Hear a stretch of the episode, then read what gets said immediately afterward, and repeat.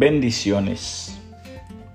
La palabra de Dios dice en Romanos 12, 1 y 2, Así que hermanos, os ruego por las misericordias de Dios que presentéis vuestros cuerpos en sacrificio vivo, santo, agradable a Dios, que es vuestro culto racional.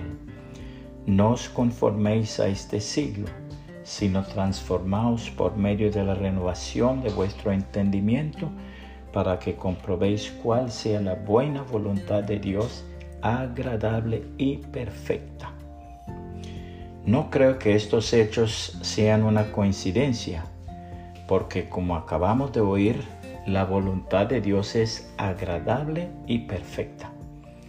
¿Cuál es el capítulo más corto de la Biblia? Salmo 117. ¿Cuál es el capítulo más largo de la Biblia? Salmo 119.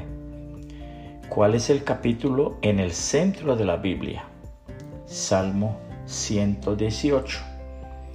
Es un hecho comprobado. Hay 594 capítulos antes del Salmo 118 y hay 594 capítulos después del Salmo 118. La suma de estos dos números totalizan 1188. 1188. ¿Cuál es el versículo que está en el centro de la Biblia? Salmo 118, 8, o sea, 1188. ¿Dice este versículo algo importante acerca de la perfecta voluntad de Dios para nuestras vidas? Claro que sí.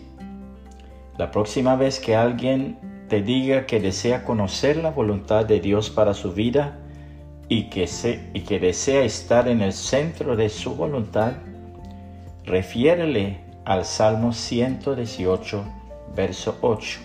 ¿Qué dice este salmo? Dice, mejor es confiar en Jehová que confiar en el hombre. Ahora, ¿usted qué dice?